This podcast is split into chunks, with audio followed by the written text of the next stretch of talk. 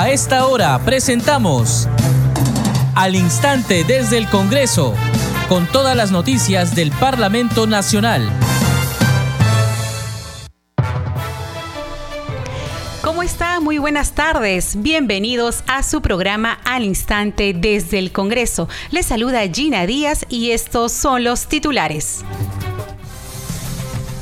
Ministro de Justicia y Derechos Humanos Eduardo Arana se presentó ante la Comisión de Constitución y Reglamento para sustentar el proyecto de ley del Ejecutivo que propone el apoyo de las Fuerzas Armadas a la Policía Nacional en la vigilancia de las fronteras. Ministra de Educación Miriam Ponce se presentó ante la Comisión de Educación, Juventud y Deporte e informó sobre las acciones que viene implementando para garantizar un adecuado inicio de año escolar 2024 en toda la extensión del país. Comisión de Transportes recibió a los ministros de Vivienda y de Transporte, quienes informaron sobre la situación actual del proyecto de construcción del Aeropuerto Internacional de Chinchero, los motivos de retraso y la problemática. Comisión de Salud aprobó dictamen recaído en la autógrafa observada derivada del proyecto de ley 4091 que propone incorporar al Seguro Integral de Salud SIS a los peruanos residentes en el exterior. Fue durante la sesión extraordinaria descentralizada que se realizó en Piura y que contó con la participación del ministro de Salud César Vázquez. El titular de la Comisión de Transportes, Eduardo Salguán, anunció realización del simposio Zonas Económicas Especiales en el Perú, Realidad y Perspectivas, el cual se llevará a cabo el día de mañana en el Congreso de la República.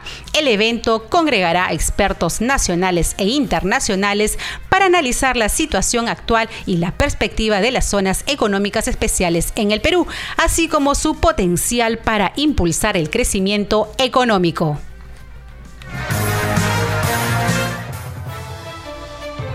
Bien amigos, a esta hora de la tarde vamos con el desarrollo de las noticias la Comisión de Constitución y Reglamento que preside la congresista Marta Moyano escuchó la sustentación del ministro de Justicia y Derechos Humanos Eduardo Arana sobre el proyecto de ley 4986 del Poder Ejecutivo que propone reformar el artículo 165 de la Constitución para garantizar el apoyo de las Fuerzas Armadas a la Policía Nacional en la vigilancia de las fronteras. Escuchemos y paso a exponerlo. En efecto, señora presidenta y señores a través suyo, señores congresistas, el gobierno presentó con fecha 15 de mayo de 2023 una propuesta de reforma constitucional relativa al artículo 165 de la Constitución, por lo cual, en síntesis, lo que se pretende es garantizar el apoyo de las Fuerzas Armadas a la Policía Nacional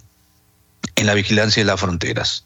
El artículo 165, permítame, señora presidenta, darle lectura, eh, señala, las Fuerzas Armadas están constituidas por el Ejército, la Marina de Guerra y la Fuerza Aérea. Tienen como finalidad primordial garantizar la independencia, la soberanía y la integridad territorial de la República, asumen el control del orden interno de conformidad con el artículo 137 de la Constitución. Y el siguiente párrafo es el agregado. Prestan apoyo a la Policía Nacional en la vigilancia de las fronteras con arreglo a ley. Para sustentar esta modificación constitucional, empiezo con la siguiente ilustración.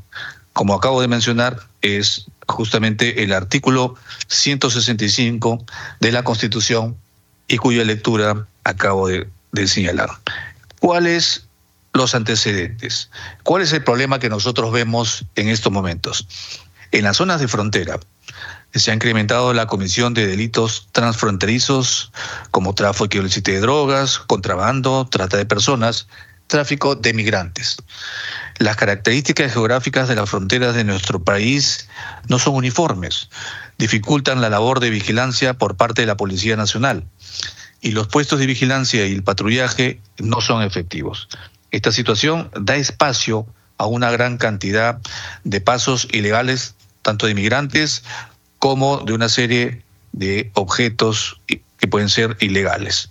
La propuesta es que las Fuerzas Armadas participen de forma permanente y coordinada con la Policía Nacional en la vigilancia de las fronteras sumando su capacidad operativa y de despliegue en estas zonas de complicada geografía. Necesidad de una reforma constitucional. En la actualidad, las competencias de las Fuerzas Armadas son las siguientes. Garantizar la soberanía, garantizar la independencia y garantizar la integridad territorial. Las competencias, tal como lo vemos, son las que son establecidas y reguladas taxativamente en la Constitución. Es decir, fuera de lo que señala la Constitución, no podemos encontrar otro atributo constitucional. La vigilancia de fronteras, evidentemente, no cuenta con una habilitación constitucional. Por eso, la necesidad de una reforma constitucional. El texto de la Constitución vigente solo permite a las Fuerzas Armadas intervenir frente a las amenazas a la integridad territorial. El personal militar desarrolla su labor de manera limitada y también reactiva en las fronteras. La reforma nos va a permitir brindar la base constitucional necesaria para desarrollar un sistema eficiente, articulado, coordinado, con competencias definidas en materia de vigilancia de fronteras. Durante el debate, los congresistas José Cueto y Héctor Ventura discreparon con la propuesta del Ejecutivo manifestando que lo que se pretende ya está estipulado en la Constitución. El parlamentario Héctor Ventura señaló que no sería bueno militarizar las fronteras, sobre todo la de Tumbes, debido a que se tiene acuerdos sociales y comerciales con Ecuador. Escuchemos. Tener algunas discrepancias con lo que acaba de mencionar el ministro. El ministro habla de que debe prestarse el apoyo a la Policía Nacional. Si uno ve esto desde un campo netamente militar, la pregunta sería, ¿quién lleva el comando? ¿La policía o la Fuerza Armada?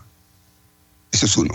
Dos, permanentemente dice usted la, hacer que la vigilancia y control de fronteras esté a, a órdenes de la Fuerza Armada. Sin embargo, si me permite, te he hablado del 165, efectivamente lo que usted dice, pero ha debido leer también el 166 que habla de las funciones constitucionales de la policía. Y al final de ese, de ese articulado dice textualmente, vigila y controla las fronteras. Si ese es el tema, entonces tenemos que cambiar la constitución también ahí. Porque si se le va a dar la función a la Fuerza Armada, entonces esto que dice vigila y controla tendrá que pasar al 165 retirar el 166 o en todo caso poner acá que la policía apoyará la labor de vigilancia. Efectivamente, controlar y vigilar ya están en la Constitución. No es nada nuevo. El tema, señor ministro, es que no hay apoyo ni para la policía y me temo que tampoco va a haber apoyo para las Fuerzas Armadas. Porque no se trata de poner miles de soldados a lo largo de la frontera porosas que tenemos, sino darle todos los medios, sobre todo logísticos, recursos, señor ministro. Congresista Ventura, tiene usted dos minutos. Lo que se necesita, Presidenta, ahora, y yo creo que lo digo con conocimiento de causa, es que estamos pensando justamente esto a raíz de los conflictos que hemos tenido con el vecino país del Ecuador. Pero el paso de ingreso al país es por Tumbes, una región que ha dado muchísimo al país, señora Presidenta, señor Ministro, pero no nos estamos poniendo a pensar en la realidad de poder en su momento militarizar nuestras fronteras. ¿Qué va a pasar en los tiempos de paz, señor ministro?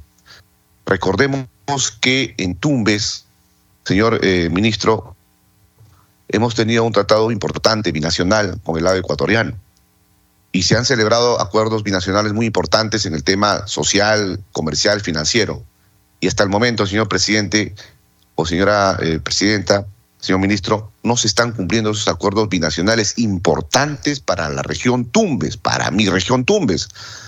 Señor ministro, con todo el respeto, no hemos ido a, ver la, realidad, cómo viven nuestros hermanos en la región Tumbes. Puestos de frontera, señor ministro, que no están funcionando y yo le puse, puse en conocimiento a las autoridades pertinentes en su oportunidad, señor ministro de Interior, al señor ministro de Defensa. Usted está escuchando al instante desde el Congreso. En otras noticias, en sesión de la Comisión de Educación que preside el congresista José Balcarce Celada, la ministra de Educación, Miriam Ponce, aseveró que se incrementó el número de docentes nombrados en los diferentes niveles y modalidades. Con ello se espera que la deserción escolar sea cada vez menos. Escuchemos.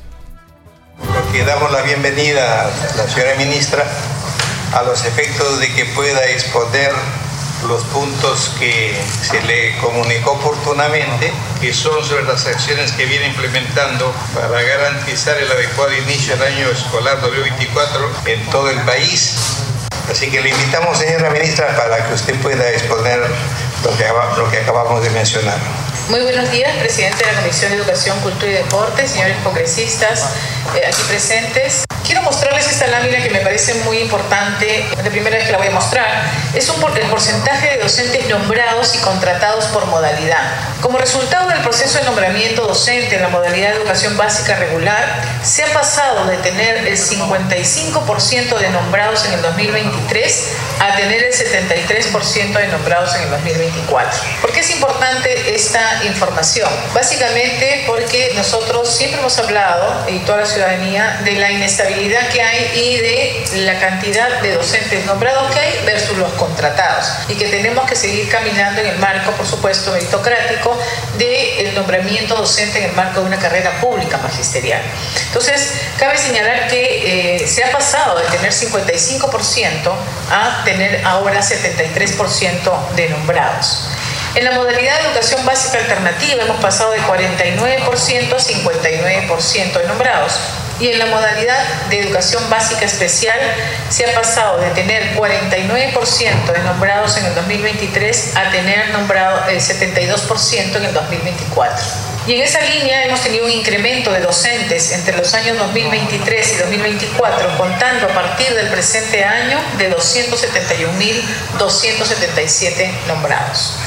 Por lo tanto, a nivel nacional, de un total de 1.930 instituciones educativas unidocentes a nivel primaria de zonas rurales de todo el país, vamos a crear 1.941 plazas que convierten a estas escuelas unidocentes en escuelas multigrado. Y dicha esta acción va a permitir que más de 30.000 estudiantes puedan ahora tener un profesor eh, cada tres grados y no un profesor para los seis grados de primaria. En Comisión de Transportes y Comunicaciones se abordó la problemática y retraso en la obra de construcción del Aeropuerto Internacional de Chinchero, situación actual del proyecto. Escuchemos.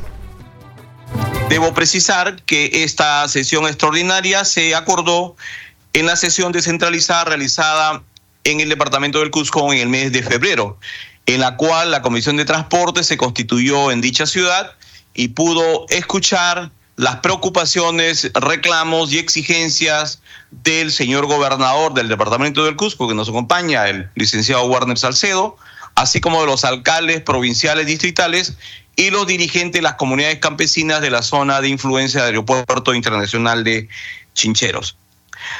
Señores congresistas, como se ha informado, la agenda de la presente sesión tiene como único punto el tratamiento de la problemática en la construcción del Aeropuerto Internacional de Chincheros y sobre la situación actual del proyecto.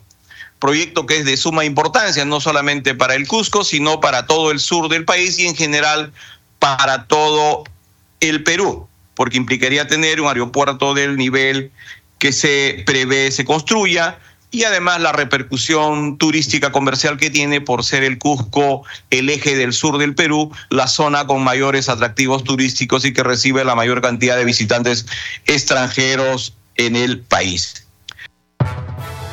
Durante su exposición, el ministro de Transportes expresó la voluntad política del gobierno de desarrollar el aeropuerto de Chincheros. Escuchemos se lo he manifestado tanto al señor gobernador y, a las distintas autoridades del Cusco con los que me reuní la semana pasada, algunos alcaldes provinciales que estuvieron aquí en el CEMUNI eh, que organizamos en el Poder Ejecutivo con los alcaldías provinciales, la voluntad política plena del gobierno del presidente Boluarte y obviamente mía como ministro de Transportes, por el desarrollo del aeropuerto, del nuevo aeropuerto del Cusco, que es el aeropuerto de Chinchero. Este aeropuerto es un aeropuerto que va a ser desarrollado, está siendo desarrollado y va a continuar siendo desarrollado. No hay ningún, ninguna intención de paralizar la obra. Es una primera cosa que queríamos eh, dejar en claro. Eh, para nosotros el aeropuerto de Chinchero es tan importante como el aeropuerto de Lima, el aeropuerto de Jorge Chávez. porque ambos representan, en el caso de Chinchero, va a representar la, un importante acceso del flujo turístico a nuestro país. Entonces, en ese sentido, la voluntad política del gobierno está claramente identificada respecto de que vamos a mantener la construcción del, aeropuerto Chinchero y queremos recuperar el tiempo que justamente se ha eh, perdido en algunas discrepancias que hemos tenido. Afortunadamente las dos discrepancias que teníamos, que eran la adenda COVID y el tema del de, financiamiento, creo que vamos a en los próximos días dar muy buenas noticias de respecto a la recuperación de estos tiempos y podremos reiniciar nuevamente eh, a marcha plena la construcción del aeropuerto.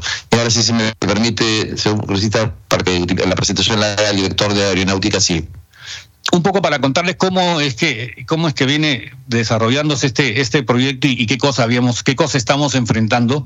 Si aquí vemos un porcentaje de avance, este proyecto cuenta con eh, la parte de obras principales cuenta con una parte que era la planificación y de ahí el diseño. Después del diseño viene la construcción.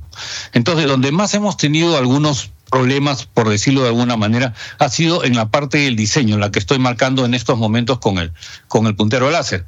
El porcentaje de avance de julio del 21 a julio del 23, como podemos ver, en total fue el 55%. Hubieron, hubieron diferencias que existieron entre el supervisor, eh, eh, entre el supervisor y el este y el y el ejecutor de la obra y el contratista y de este 55% hemos avanzado, hemos logrado avanzar al 77% solamente en los últimos seis meses. Hemos destrabado prácticamente estas diferencias que existían en la parte conceptual o en la parte del diseño, logrando destrabar y logrando pues, pasar a a una etapa más agresiva de ejecución en estos cortos seis meses. Cabe decir, señalar que para esto hemos tenido sendas reuniones, tuvimos inclusive reuniones ya, este, si se puede decir el término, como un conclave en, en Urubamba, donde nos juntamos todas las partes para poder limar estas o ajustar estas diferencias que podíamos tener. Y como dijo el señor ministro, con, con un solo norte, ¿no? El norte es sacar adelante este proyecto y que se pueda avanzar dentro de los tiempos indicados o de la manera más rápido posible, superando las diferencias. Entonces, como les decía, aquí hemos prácticamente duplicado, ¿no? Hemos, eh, hemos trabajado en un 50% más en los últimos seis meses de lo que se hizo en los últimos dos años. Entonces, durante como dice acá la lámina, no, durante la elaboración de los estudios se han realizado la revisión, observación y aprobación de cada subpaquete. Este, este, este proceso cuenta de ocho paquetes que son de la manera como están descritos, de maniobra, vallados, plataforma, etcétera, y he puesto en negrita acá que es el principal y el más complejo, digamos, que son los otros edificios e instalaciones. De la Comisión de Transporte, Eduardo Salguana, anunció durante la sesión la realización del simposio Zonas Económicas Especiales en el Perú, Realidad y Perspectivas, el cual se realizará el día de mañana en el Congreso de la República. Mencionó que el evento congregará expertos nacionales e internacionales para analizar la situación actual y las perspectivas de las zonas económicas especiales en el Perú, así como su potencial para impulsar el crecimiento económico. El congresista Salguana, autor del proyecto de ley 293 que propone la creación de las zonas, busca con este simposio generar un espacio de debate y análisis sobre este tema crucial para el desarrollo del país. Escuchemos. Congresista, deseo informar e invitarlos a que nos acompañen el día de mañana 21 de febrero a las 3 de la tarde en el Simposio Internacional Zonas Económicas Especiales en el Perú, Realidad y Perspectivas, que organiza la Comisión de Transportes y Comunicaciones, así como el Ministerio de Comercio Exterior y Turismo, que se realizará en la sala Raúl Porras Barrenechea, el, ex Senado del Congreso de la República. Esta actividad tiene como objetivo congregar a eh, personalidades del ámbito político, académico, y económico, gobernadores regionales, alcaldes provinciales y distritales de todo el país, para escuchar y debatir las experiencias exitosas de las zonas francas, como las de Uruguay, República Dominicana, Costa Rica, entre otras. con la finalidad de impulsar una nueva legislación sobre zonas económicas especiales en el país que generen el desarrollo industrial, el transporte multimodal, la atracción de inversiones y en general el desarrollo del país. En este evento han asegurado su participación los ministros de Transportes y Comunicaciones, que nos acompañan el día de hoy también, de Economía y Finanzas y de Comercio Exterior y Turismo. Por ello, la participación de ustedes, colegas congresistas, será de vital importancia. En otras noticias, en sesión descentralizada de la Comisión de Salud y Población realizada en el departamento de Opiura, la congresista Kira Alcarraz Agüero sustentó su proyecto de ley 6334 que promueve la inclusión plena y efectiva de pacientes con diagnósticos y tratamientos de alto costo en situación de vulnerabilidad y estables lineamientos de fortalecimiento y financiamiento para evitar el gasto catastrófico en salud. Escuchemos.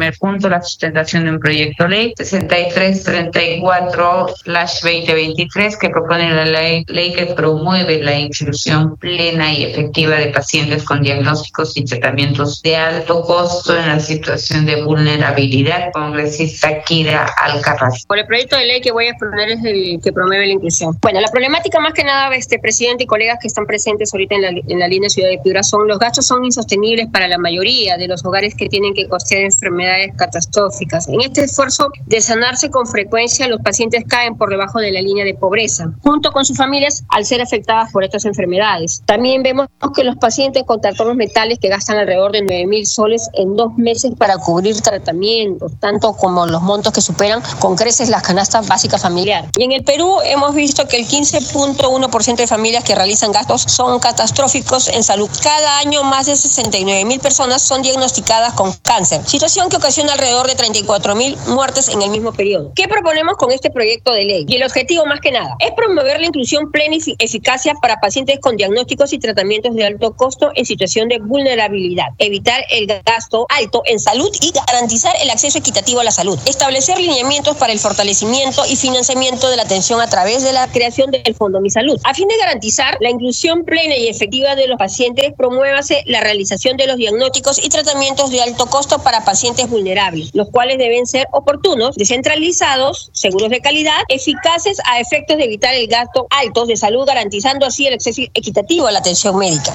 La ley busca asegurar que estos pacientes y sus familias puedan tener un óptimo desenvolvimiento en la sociedad, no ser dejados a su suerte. Si bien el aseguramiento universal se ha incrementado en años recientes, esto no ha implicado un avance en términos de cobertura. Las familias del Perú que hacen gastos altos en salud han tenido que incrementar sus gastos de bolsillo, llevándolas a una situación de mayor vulnerabilidad. Estamos incrementando en, pobreza tal como está regulado. Urge evitar que los pacientes incurran en gastos de salud y los convierta en más vulnerables. Urge también garantizar el acceso equitativo de estos pacientes para que puedan tener un óptimo desenvolvimiento en la salud. Solamente decirles, espero contar con el apoyo de todos cuando pueda ser eh, puesto a votación y yo le agradecería mucho, Presidenta, y muchas gracias, colegas, a todos los que están en la linda ciudad de Piura. Gracias. Muchísimas gracias. Este programa se escucha en las regiones del país gracias a las siguientes emisoras. Radio Inca Tropical de Abancaya Purímac, Cinética Radio de Ayacucho, Radio TV Shalom Plus de Tingo María, Radio Madre de Dios de Puerto Maldonado, Radio TV Perú de Juliaca Puno, Radio Amistad de Lambayeque, Radio El Pueblo de Ayacucho, Radio Satel Perú de Lampa en Puno, Radio La Voz del Valle de Aplao en Arequipa. Radio Estar de Moyendo en Arequipa, Radio Gaceta Ucayalina Online, Radio Líder de la Unión en Piura, Radio Victoria de Ocros en Huamanga, Ayacucho. Enseguida, los titulares de cierre. Ministro de Justicia y Derechos Humanos, Eduardo Arana, se presentó ante la Comisión de Constitución y Reglamento para sustentar el proyecto de ley del Ejecutivo que propone el apoyo de las Fuerzas Armadas a la Policía Nacional en la vigilancia de las fronteras. Ministra de Educación, Miriam Ponce, se presentó ante la Comisión de Educación, Juventud y Deporte e informó sobre las acciones que viene implementando para garantizar un adecuado inicio del año escolar 2024 en toda la extensión del país. Comisión de Transportes recibió a los ministros de Vivienda y de Transporte, quienes informaron sobre la situación actual del proyecto de construcción del Aeropuerto Internacional de Chinchero, los motivos de retraso y problemática. Comisión de Salud aprobó el dictamen de insistencia de la autógrafa de ley observada por el Ejecutivo respecto a la incorporación al Seguro Integral de Salud a los peruanos residentes en el exterior. Fue durante la sesión extraordinaria descentralizada que se realizó en Piura y que contó con la participación del ministro de Salud César Vázquez. El titular de la Comisión de Transporte Eduardo Salguán anunció realizar el simposio Zonas Económicas Especiales en el Perú, Realidad y Perspectivas, el cual se llevará a cabo el día de mañana en el Congreso de la República. El evento congregará expertos nacionales e internacionales para analizar la situación actual y las perspectivas de las zonas económicas especiales en el Perú, así como su potencial para impulsar el crecimiento económico. Aquí las noticias en al instante desde el Congreso. En los controles nos acompañó Franco Roldán. Saludamos a Radio Luz y Sonido de Huánuco, Radio Capullana de Sullana en Piura, Radio Sabor Mix 89.9 FM de Quillo en Yungay, Ancash, Radio Mariela de Canta, Radio Sónica de Ayacucho, Radio Estéreo 1 de Jauja en Junín, Radio Acari de Arequipa, Radio Continental de Sicuani en Cusco, Radio Máxima de Star Santa Rosa de Quives, Radio Shalom 104.5 FM, Villarica Oxapampa en Pasco y Radio Santa Cruz en Arequipa y Moquegua, que transmiten nuestro programa. Muchas gracias. Hasta mañana.